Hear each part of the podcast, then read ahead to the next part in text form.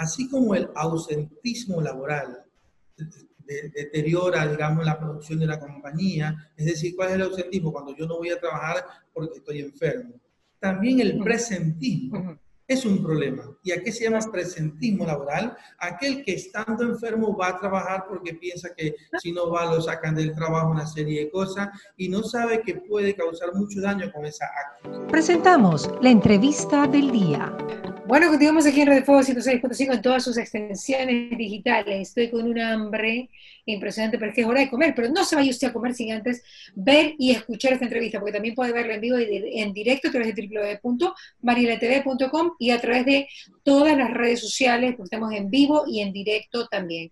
Y escucharla a través de las apps de Fuego y también a través de www.mariletv.com. Me ven y me escuchan con todas las redes en el mundo entero. Estoy con el doctor José Vergara, jefe de Medicina Crítica y Terapia Intensiva del Hospital del, Hospital Guasmo Sur, llamado también Hospital Centinela o Derivación, eh, coordinador del Servicio de Medicina Crítica y Terapia Intensiva también del Hospital Luis Bernaza, con mis amigos de Luis Bernaza, gente tan linda, llega Luis Bernaza, comenzando con Joseph Partnerbo. Mi querido doctor, gracias por estar acá con nosotros, me encanta poder tenerlo. Cuénteme por qué usted tiene este título de medicina crítica. ¿Esto se estudia o qué? Cuéntemelo. Buen día, Mariela, gracias por la invitación. Sí, eh, medicina crítica y terapia intensiva es el nombre de la especialidad que hacemos los médicos que vemos a los pacientes que están graves, aquellos que se internan en la unidad de cuidados intensivos. Ok, o sea, así se dice. Cuénteme cómo, cuántos pacientes hay graves con COVID en este momento en el Hospital del Guasmo Sur. Bien, en este momento hemos tenido una franca reducción de los pacientes ya desde mediados eh, de mayo a fines a comienzos de junio hemos tenido una disminución progresiva. Actualmente Hoy en día tengo 17 pacientes ingresados. ¿Por COVID? Los cuales, eh, por SARS-CoV positivos y unos con COVID y otros no. Es importante aclarar eso, pero le comento.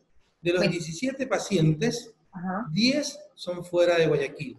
Santo Domingo, Quevedo, Maca, Riobamba, ¿sí? que han sido derivados con diagnóstico de COVID. COVID es la enfermedad y SARS-CoV-2 es el agente que produce la enfermedad. En este caso, un virus que le han puesto el nombre de SARS-CoV-2. De los otros siete pacientes que están ingresados, los siete son de Guayaquil, pero solo cuatro durante todo el mes hemos ingresado con el diagnóstico de COVID. Los otros tres son pacientes que tienen la prueba positiva, pero que tienen una enfermedad, digamos, diabetes, cetoacidosis diabética, intoxicación por diferentes causas no relacionadas a la enfermedad COVID, pero como son SARS-CoV-2 positivos, son derivados a nuestro hospital, que es el hospital de derivación. Ok, es decir que podríamos decir que Guayaquil continúa con cero fallecimientos por COVID. En los últimos días prácticamente la tasa de fallecimientos es casi nula en Guayaquil. En mi hospital en el hospital para hablar específicamente, no hemos tenido deceso en las últimas semanas. ¿Qué pasa en el directamente a la enfermedad. ¿Tiene el mismo comportamiento? El mismo comportamiento, la terapia tiene un poco más de pacientes, pero son no COVID y COVID. Eso es importante definirlo, porque eh, otros hospitales atienden COVID y pacientes no COVID. En nuestro hospital, en el cual vamos exclusivamente para COVID. De hecho, en el último mes hemos ingresado solamente desde el primero al 30 de junio 30 pacientes, o sea, un paciente por mes y no todos COVID, y no, y no todos de Guayaquil, sino derivados de otro lado de Guayaquil, porque en Guayaquil realmente la curva eh, se ha aplanado y va en descenso franco. Ok, va en descenso, pero eso es indiscutible. ¿Y es indiscutible. ¿Y qué pasa con los contagios, doctor? ¿En cuánto estamos? Bueno, eso es importante porque eh, cuando la curva comienza eh, este perfil de descenso, pues obviamente van cambiando las medidas de control y se van flexibilizando de alguna manera, para decirlo así, pasamos de semáforo rojo a semáforo amarillo y realmente, bueno, como soy médico me movilizo todos los días y ayer vi eh, de manera gustosa, manejé una distancia de 20 kilómetros y solo vi 8 placas de, de, pares. porque ayer no podían circular pares, solamente las impares. Y me llamó eh, bien la atención de ver que en la distancia de 20 kilómetros que manejé, no vi más que 8 autos con placas pares, es decir, muy pocas personas transgrediendo las indicaciones. De bueno, de hecho, mi auto es para placa par, pero bueno, me movilizaba por asunto. Claro, pero usted puede movilizarse porque es médico, claro. Claro. Ahora, es interesante, Mariela, un, un, punto a tener en claro, hace poco en una rueda de prensa lo, lo, lo comentaba, es que cuando vienen los pacientes fuera de la ciudad a recibir atención, porque estamos nosotros con disponibilidad, y mientras tengamos disponibilidad, nosotros atenderemos pacientes. Esa es nuestra función. Pero viene el paciente derivado de otra ciudad y viene su familia. Nosotros los ecuatorianos somos muy dados a eso. La familia se moviliza entero como un paciente. Y esa, paciente, esa familia viene expuesta. Esa familia son personas de alto riesgo y aumentan la presión de posibilidad de contagio en Guayaquil. Hay que estar muy atentos a eso. O sea que usted lo que recomienda a nuestros, nuestros hermanos de provincia es que si vienen no vengan con toda la familia, que vengan con un acompañante. Claro está, pero sabe que ese es un comportamiento social muy difícil de decir no lo hagamos en Ecuador. Pero estamos en otra normalidad, pues doctor. No podemos es un comportamiento social, cultural, no, sí, es verdad. A nosotros nos gusta movernos en choclo, ¿no? Así está, está, está, en choclón, ¿no? Pero ya no podemos hacer eso. Y es algo que no lo tiene que saber Guayaquil, sino el Ecuador entero y el mundo entero. Así es. y por un lado, tratar de movilizarse la menor cantidad de personas posibles con ese enfermo. Y por otro lado, movilícese con mascarillas. Hoy en día, hoy en día, sabemos que el método más efectivo es usar mascarillas, mantener un metro y medio de distancia y lavarnos o limpiarnos las manos. No usar guantes. El guante demostró que era una, daba una sensación de falsa seguridad y aumentó más vale el riesgo de transmisión de infecciones versus guantes. Y bueno, eso es un grave error que cometió la OMS al hablar libremente de que la gente tenía que usar guantes. Eso, y se pagó caro, se pagó muy caro. Eh, sabemos que no es obligatorio. Los guantes debemos usar los médicos y solo los médicos que nos acercamos a atender, a examinar a un paciente COVID. Obviamente descartarlo. Claro, yo creo que el guante yo lo utilizaría para sacar basura, para coger algún, algún desecho y, y, me lo saco inmediatamente, pero yo creo que el guante es para, un, para una tarea específica y tú lo desechas, pero no puedes andar con guantes. Bueno, ciertamente uno debería ponerse guantes cuando va a utilizar desechos, aún en casa. De hecho, la gente tiene unos guantes que son lavables en casa para manejar esto. Bueno, algo también interesante que esta pandemia nos ha obligado a aprender es que se ha hecho mucho más generalizado las medidas de prevención, que en definitiva son medidas de higiene. Entonces es interesante que todo el mundo toca algo, se limpia las manos, andan con todo el mundo con su eh, eh, antiséptico, ya sea alcohol o, o, alcohol gel, en las, tal cual como usted lo tiene ahí, y no tal cual como uno lo carga siempre. No en, en, en, ¿Perdón? Si yo no tengo esto en la mano, me siento desprotegida.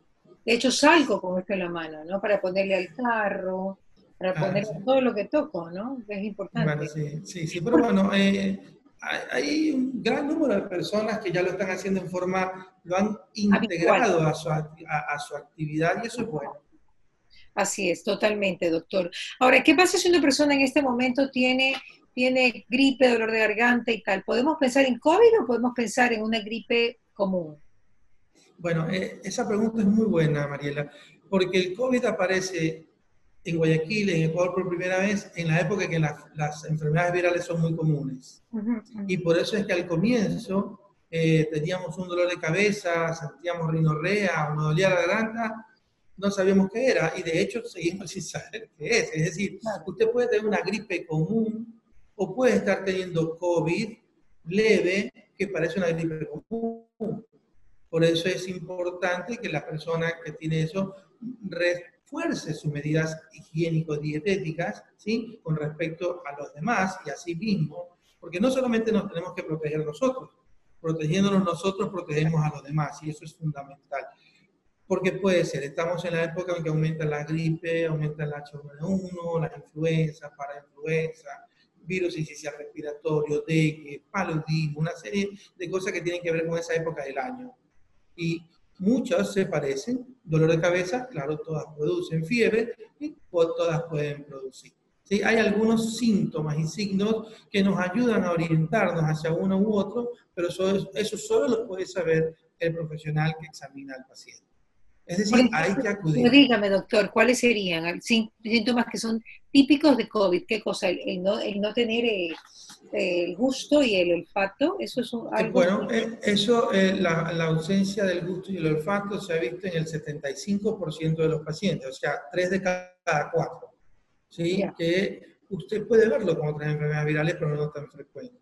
La fiebre es patrimonio de casi todas las infecciones, no es patognomónico de otras cosas son los síntomas eh, intestinales, la diarrea, que no es muy frecuente en una gripe común, de hecho, pero que COVID tiene esa particularidad.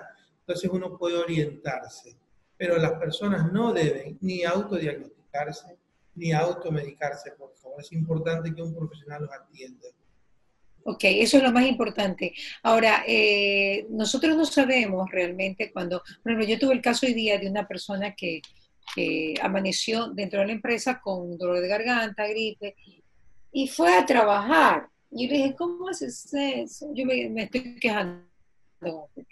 Eh, ¿Cómo haces eso? Eso no se hace. No, es que tenía que ir a ver. No, perdón. Eh, o sea, yo creo que la gente tiene que tener conciencia de que estás medio enfermo y ya te quedas en la casa, porque yo diría, doctor, que lo que primero hay que pensar es en COVID más allá de que sea una gripe común. Por eso que mi mensaje llegue a todas las personas que nos están escuchando. Señores, tienen gripe, tienen dolor de garganta, quédense en sus casas. Yo creo que la gente, los gerentes, los presidentes de empresas, los directores, no van a decir nada porque te quedas en la casa porque ahora estamos manejando el teletrabajo y, lo, yo creo que estamos duchos ya en el asunto, ¿no? Este, me, me, no, escuché todo lo, que dijiste, pero escuché una parte que me parece importante y fundamental. Así como el ausentismo laboral deteriora, digamos, la producción de la compañía, es decir, ¿cuál es el ausentismo? Cuando yo no voy a trabajar porque estoy enfermo. También el presentismo es un problema. ¿Y a qué se llama presentismo laboral? Aquel que estando enfermo va a trabajar porque piensa que si no va lo sacan del trabajo una serie de cosas y no sabe que puede causar mucho daño con esa actitud. Exacto. Es fundamental no acudir. Y como bien lo decías, todo proceso gripal ahora, uno debe pensar que podría, podría ser COVID. ¿Sí? pero no alarmarnos, porque el 95% de los pacientes van a cruzar con una enfermedad leve. Claro. Es un poco el porcentaje. Exacto, es poco el porcentaje que cursa con una enfermedad grave, pero lo interesante es que cuando uno habla de poco porcentaje, uno no tiene que ver también que la cantidad de pacientes infectados en el mundo es muy, muy alta. Entonces ese porcentaje pequeño es un número grande de personas. Claro, exacto. 7 mil millones de personas en el mundo. Doctor, eh, ¿qué pasó en, el, en, la terapia intensiva del Guasmo Sur en los peores momentos? Bueno, eh, pasó en, forma interesante en nuestro hospital, le debo, le debo comentar, un mes antes de que aparezca el caso índice, nosotros estábamos preparados, porque veníamos siguiendo las noticias en China ¿sí? Y nosotros teníamos una sala exclusiva con médicos y personal médico designado exclusivamente para, para esa sala, una sala con cuatro, una área para ocho camas de cuidado intensivo con presión negativa, y por un momento pensamos, estamos listos. Y claro, cuando vino lo que hablábamos hace un rato, un poco por un porcentaje menor, pero de un gran número de pacientes en un solo hospital, nos desbordó muy rápidamente y no solamente a nosotros, a todo el Sistema Nacional de Salud. Eso fue terrible, porque no se está preparado para una, una pandemia de esta magnitud y porque probablemente nuestro sistema de salud es débil, eso lo sabemos, eso, es, eso no se puede ocultar, eso es real. Y no solamente el nuestro, de casi toda Latinoamérica, y ahí están los resultados. Pero la verdad es que el número que llegó fue muy alto. Esa sala de 24 camas que habíamos reservado en una semana fue desbordada y tuvimos que designar todo el hospital para la atención. Doctor, ¿usted conoció a, la señora que llegó de España con COVID? Claro, nosotros la tratamos, nosotros la recibimos. La señora A ver, me gustaría aportar eh, algunos datos que son interesantes. La señora es el caso índice. ¿Qué significa caso índice? El primer caso diagnosticado en forma oficial. La señora viajó en un avión procedente de una ciudad europea con más de 200 personas en el avión. Pensar que era la única que venía enferma es, es irracional, es ilógico, pero usted tiene el diagnóstico formal hecho a ella. Y como todos los ecuatorianos cuando vivimos un tiempo en el exterior, cuando volvemos al país, lo primero que queremos es ver a toda la familia, a todos los amigos, a todos los vecinos, a los amigos de los amigos, los vecinos de los vecinos. Y eso es lo que pasa cuando llegamos. La señora llegó a mediados de febrero y empezó a visitar a todo el mundo. Estuvo en muchos lugares de la costa y claro, estaba enferma, no lo sabía, no tenía síntomas. Entonces ella era una persona que estaba exponiendo a, a las otras personas. Cuando se hace el diagnóstico, es, ya fue 29 de septiembre en una clínica privada de Guayaquil, perdón, 29 de febrero en una clínica privada de Guayaquil y ya nos las derivan a nosotros, donde éramos el hospital designado para ello. Estuvo dos semanas con nosotros de que finalmente falleció. ¿Y cómo sí se dan cuenta que es COVID, si los síntomas eran muy parecidos a la gripe? Porque me imagino que en todo el país, en toda la ciudad de Latinoamérica, te hablo de Guayaquil, digamos, Guayaquil tiene un grupo de médicos eh, que no somos desconocedores de lo que pasa en el mundo. O sea, no estar enterado de lo que pasa en el mundo es un peligro. Y más aún cuando estaba pasando algo alarmante en China. Entonces veníamos viendo eh, lo que venía pasando y claro, los médicos infectólogos, los clínicos, los intensivistas, que es mi especialidad, al igual que clínico, que también lo soy, están muy atentos. Si yo me encontraba una gripe en esa época, yo ya estaba, como decía hace un rato, una gripe, yo pienso en COVID. Bueno, los médicos estábamos en esa época, una gripe, yo pienso en COVID. Desgraciadamente, los ¿Pero se hizo análisis? ¿Habían análisis de laboratorio? ¿o por eso te digo. signos y síntomas. Había como diagnosticar, por supuesto que sí, pero desgraciadamente los médicos que inicialmente la vieron, la veían, la mandaban, la veían con tratamiento sintomático hasta que ingresa a un instituto, a un lugar donde los médicos que la empiezan a atender ya lo sospechan, pero ya había pasado un tiempo.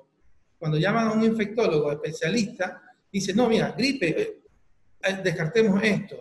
No porque la sintomatología te haya dicho que eso es, sino que es un médico que está atento que conoce la situación y que está preocupado de, descartar ese problema porque es una cosa muy grave y de hecho lo fue. Cuando ellos confirman, ya lo derivan, pero la paciente estuvo dos semanas dando vuelta, atendida en centros, en consultorios, no, que tiene una gripe que, y así pasó. No es que, no es que mal hecho. No había exámenes de laboratorio, a eso me refiero. Eh, no, la señora fue diagnosticada con PCR. Ah, sí. es el primer diagnóstico de un PCR que se hace en el INSPI. Primero privado y que luego lo confirme el INSPI. Ah, por eso le digo, por eso le digo, es la paciente 1 índice diagnosticada en forma eh, oficial. Okay. De ahí que pueden haber otro caso, bueno, puede, pero no había diagnóstico. ¿A cuántas personas contagió la señora? bueno, los, es, eso es una información poco complicada para dártela con, con seguridad, ¿no? pero alrededor de 128 eran los, el dato que los epidemiólogos daban de los contactos posibles de la señora. Pero esta, este virus tiene en ese momento algo que nosotros conocemos como el R0, que es la capacidad infectiva. Un paciente podía infectar a cuatro. Y si esto, uno, esto es uno, a cuatro cada uno, 16. Si es 16 a cuatro cada uno, entonces la progresión era exponencial. ¿no? Entonces la posibilidad, porque es un, virus, eh, disculpe la redundancia, muy virulento, es decir, muy agresivo. No sé si la próxima vez que nos encontremos con él sea tan agresivo, pero como era nuevo para nosotros, nos agarró el sistema inmune desconocedor de este virus, entonces causó. Ahora que las personas entran en contacto y con menor cantidad de virus en, contacto con ellos, van desarrollando ya un contacto y probablemente, probablemente inmunidad. Ok, probablemente inmunidad, en eso estamos, doctor. No hay duda que todavía no tenemos una, una clara certeza de que sí hay inmunidad total. Ya es la 1 y 54, doctor, me encantaría seguir conversando con él, con usted, pero bueno, obviamente tenemos que despedirnos. Un abrazo, mi querido doctor, el doctor José Vergara, él es, eh, déjeme acordar, ¿Cómo era, doctor? Especialista en medicina crítica y terapia intensiva. Y además especialista en medicina interna. Crítica, crítica. Claro. Es complicado estar con pacientes críticos, ¿no? Y sobre todo en la época de, marzo y abril. Tiene que haber sido devastador para usted. terrible, terrible. Y además me dio la enfermedad y estuve una semana en terapia intensiva. También. Pero aquí estoy. Así es. Wow, ¿cómo salió, doctor? Cuénteme. En esa época eh, que tampoco se sabía tanto de, tanto de ilermina, hidroxicloroquina y una cantidad de cosas que ya tenemos ahora. Bueno, eso, es un análisis interesante. Mire, me enfermé como a la tercera semana, cuando ya nosotros ya estábamos usando los corticoides. En el primero no lo usábamos. Eh, a la tercera semana habían algunas evidencias por ahí, eh, el convencimiento de que siempre el corticoide es como nuestro as bajo la manga para, los médicos que hacemos intensivos. Y cuando me enfermé, nos enfermamos casi 15 colegas que estuvimos en cuidados intensivos. Cuando ya estábamos recuperándonos, uno de ellos me dijo, qué suerte que nos dio ahora, que nos dieron corticoides y tocilizumab, porque si nos daba la semana pasada estábamos muertos. Esa fue una expresión de un colega. Y es mucha verdad, y es mucha verdad. Probablemente. Yo estoy convencido de que la terapia con corticoides cambió la historia en Guayaquil un dato interesante, Guayaquil es una de las pocas ciudades del mundo que en menos tiempo logramos doblar esa, curva evolutiva. Bueno, le cuento que ayer tuve una polémica en, Twitter y, fui refutada y bueno, y ahí un poquito me dijeron algunas cositas en Twitter. Porque mi hermano, que vive en Barcelona y que es doctor, dice que entre la comunidad médica se habla de que Guayaquil es la única ciudad que tiene en el mundo inmunidad de rebaño. Quiero decir, señores, como no valía aclararlo en Twitter porque las cosas se hacen más grandes, eso no quiere decir que no hayamos sufrido por todos los fallecidos. Pero lo que yo trato de decir, lo que trató de decir mi hermano, Eduardo, es que tenemos, tienen ese dato internacionalmente que Guayaquil es la única ciudad del mundo con inmunidad de rebaño. Me, llamó la atención y lo tuiteé, pues a la, gente no le gustó mucho porque, porque obviamente hubo fallecidos. Y da pena hablar de inmunidad de rebaño, da pena hablar de, la pandemia porque hubo gente que se fue. ¿Es cierto? Según usted, ¿tenemos inmunidad de rebaño? Y somos los únicos en el mundo, inmunidad de rebaño, hablando que podemos tener más de un 50% de contagios, ¿ok? Bien. Y hasta porque todavía no sabemos cómo se comporta la inmunidad de rebaño, porque hablando con el doctor del Bruto, Oscar del Bruto me dice que tal vez en humanos no hay que llegar al 70% como en animales, sino que puede ser al 40 o al 50, que es otra investigación que él está haciendo. Verá, me gustaría también ahí a poner algunas cosas puntuales. No es lo mismo inmunidad de rebaño o, inmunidad colectiva, usemos mejor esa palabra, inmunidad colectiva, todo un colectivo, que, con, que contacto colectivo. Probablemente en Guayaquil más del 70% estuvimos en contacto con el virus. Eso no significa que más del 70% ya tengan inmunidad. No hay que confundirlo. ¿Sí? Los estudios que se han realizado son mucho, un porcentaje mucho menor. ¿A qué se llama inmunidad? A encontrar anticuerpos en una persona contra el SARS-CoV-2. Eso es inmunidad. Y nuestro cuerpo se defiende no solamente con anticuerpos. Entonces puede ser que una persona tenga sus anticuerpos negativos, estos anticuerpos neutralizantes, que así los llamamos, y que no medimos todos. Los laboratorios solo miden dos, la IgG y la IgM. No se miden otros y tampoco se miden otro tipo de inmunidad, la inmunidad celular. Entonces, le, eh, le, voy a dar un ejemplo, ¿sí? Mi esposa, mi hijo mayor y yo nos enfermamos y fuimos positivos. Mi hijo menor y mi nieto, que vivimos los cinco, los otros dos son negativos y nunca se enfermaron. Y aunque mantenemos, obviamente, el máximo cuidado que podemos mantener, es casi imposible, todos médicos, mi esposa también es médico, que atendemos pacientes, podemos estar, y mi hijo mayor, ellos no, no, hayan estado en contacto con el virus. Sin embargo, no tiene el menor síntoma, ni el uno ni el otro, mi hijo menor tiene 21 y mi nieto 8, no tienen síntomas y no tienen anticuerpos, pero deben tener seguramente inmunidad de otro tipo. Eso por un lado. Inmunidad de tipo, doctora, ahí sí me confundió. Inmunidad, de inmunidad, inmunidad celular, por ejemplo, a través de los linfocitos T, por ejemplo, que no se mide en sangre, o una inmunidad innata. Es decir, el virus vino y dijo, hola, ¿qué tal? ¿Cómo estás? Conmigo no pasa nada. Son diferentes tipos de inmunidades que tiene el ser humano y todo el mundo está enfrascado solamente en los dichosos inmunoglobulinos. Que dicho sea de paso, tienen un porcentaje entre el 15 y el 20% entre falsos positivos, es decir, le salió positivo y no es, y falsos negativos, le salió negativo y sí es. Hay que tener mucho cuidado con ellos, sobre todo estas pruebas rápidas. Y volviendo al punto en el cual la inmunidad, eh, la inmunidad de rebaño, yo recuerdo a mi abuelita cuando le decía a mi mamá, manden a un muchacho a la escuela que hay un niño con papera para que de una vez le dé a él desde chiquito y no lo moleste cuando sea grande. Esa es la inmunidad de rebaño. Claro, con el sarampión, pero bueno, pero no, no mataba, pero esto no sabe si te juega el número. No eh, El, se juega el número, pero también yo creo que al final de la pandemia, Mariela, uno se tendrá que sentar de una manera más fría y sumar, obviamente, aunque sea uno el que fallezca, si es tu familiar, es para ti el 100% de dolor. Pero con los números fríos, eh, probablemente la mortalidad global de esta enfermedad sea menor al 1%. Por ejemplo, el caso cercano a nosotros es Perú.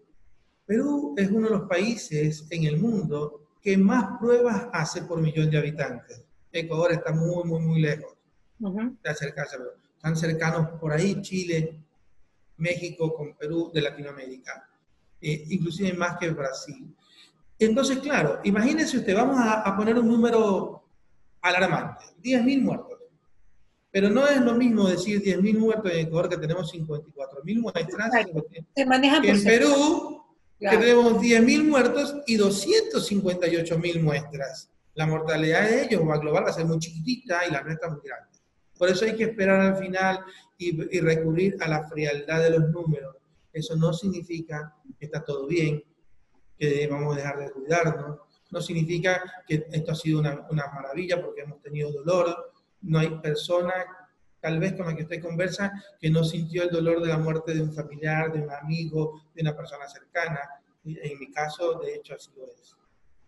Doctor, muchísimas gracias. Gracias por estar acá con nosotros en este programa. Le mando un abrazo y yo también me despido también de todo el público. Eh, con la bendición de Dios estaremos mañana aquí haciendo contacto con Hemos presentado la entrevista del día.